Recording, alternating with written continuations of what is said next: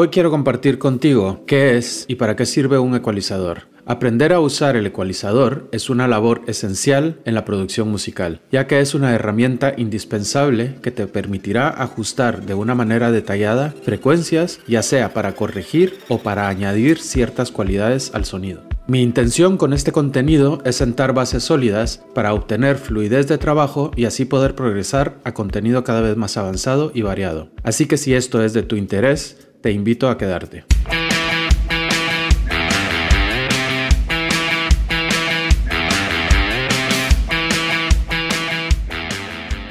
Hola y bienvenidos al episodio número 2 de la serie Producción Musical Fundamentos. Mi nombre es Sergio de SLG Productions, una empresa dedicada a compartir conocimiento en español de producción musical y creación de contenido audiovisual. Es un gusto compartir contigo, así que sin más retraso, entremos de lleno al tema. ¿Qué es y para qué sirve un ecualizador o EQ? Un ecualizador es una herramienta que te permite amplificar o atenuar el sonido en bandas de frecuencias específicas, con el fin de ajustar la calidad y el carácter del sonido.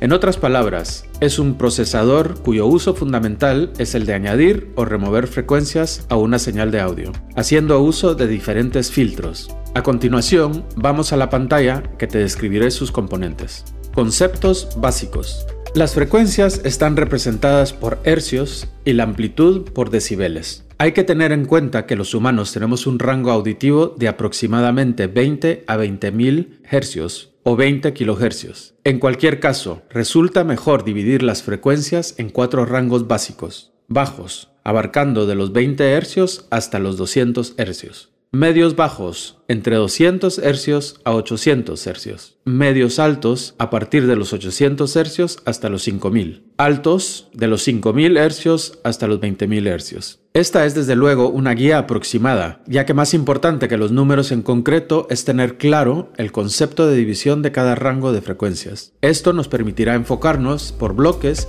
y tener mejores resultados. Tipos de filtros. Existen cuatro tipos de filtros principales y que son los de uso más común. Filtro low cut o high pass, que literalmente es un corte de bajos o pasa altos. Nos permite pasar todas las frecuencias por encima del punto establecido y recorta todo lo que se encuentre por debajo. Normalmente podrás seleccionar la pendiente en dB o por curvas según el fabricante. Este filtro te será útil a la hora de reducir los sonidos más graves y así evitar que se acumulen frecuencias indeseadas. Filtro high cut o low pass en este caso es lo contrario, corte de altos y pasa bajos. Este deja pasar todas las frecuencias por debajo del punto establecido y recorta todas aquellas que se encuentren por encima. Aquí también tendrás la opción de seleccionar el corte según la pendiente que quieras utilizar. Te vendrá ideal para cortar frecuencias agudas extremas, atenuar extremos en sonidos agudos o para eliminar contenidos en sonidos de frecuencias más bajas, a modo de crear espacio. Band pass o paso banda. Afecta sobre todo a una frecuencia central predeterminada dentro del rango de amplitud, mientras que el resto serán menos afectadas, haciendo que la curva tenga un aspecto de campana. Este filtro te permitirá tener más precisión en un rango específico. Notch filter o filtro elimina banda. Atenúa o elimina las frecuencias dentro de un rango predeterminado, permitiendo el paso de las que se encuentran por encima o por debajo. Con este filtro podrás centrarte de lleno en frecuencias de una manera quirúrgica. Úsalo por ejemplo para encontrar sonidos molestos.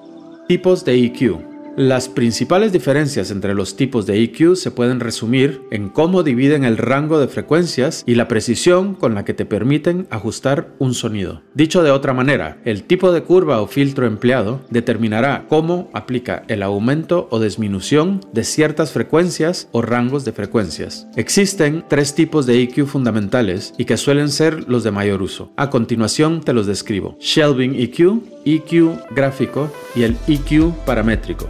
Shelving EQ.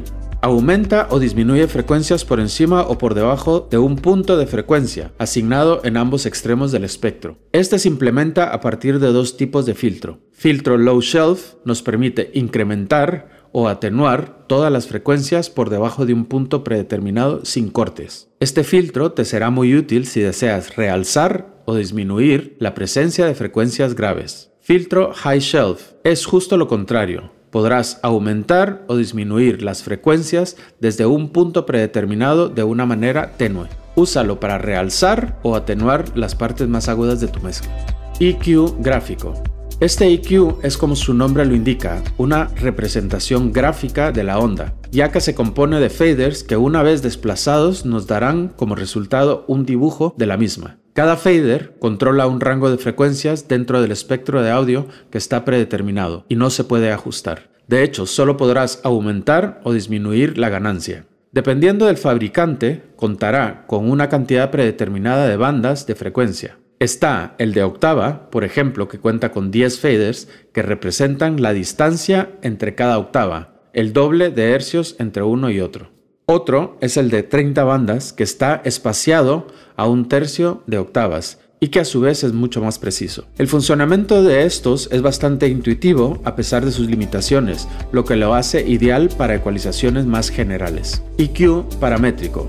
Está implementado por un conjunto de filtros pasabanda por el medio y filtros shelving en ambos extremos que trabajan de manera simultánea. Este es uno de los más versátiles, ya que podrás escoger la frecuencia, el ancho de banda y la amplitud. A continuación te lo describo. Interfase gráfica. En el caso de plugins de ecualizadores, en la mayoría de los casos tendremos una pantalla donde podremos ver la onda de audio en tiempo real. Ganancia. Este parámetro te permitirá establecer el nivel en dB de tu señal y suele tener un rango de menos 24 dB a más 24 dB, dependiendo del fabricante, y lo veremos representado por una curva que aumenta o disminuye verticalmente.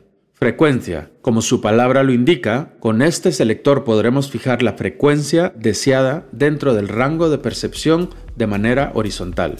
Q o ancho de banda. Con esta perilla podrás controlar el rango de frecuencias que quieres afectar.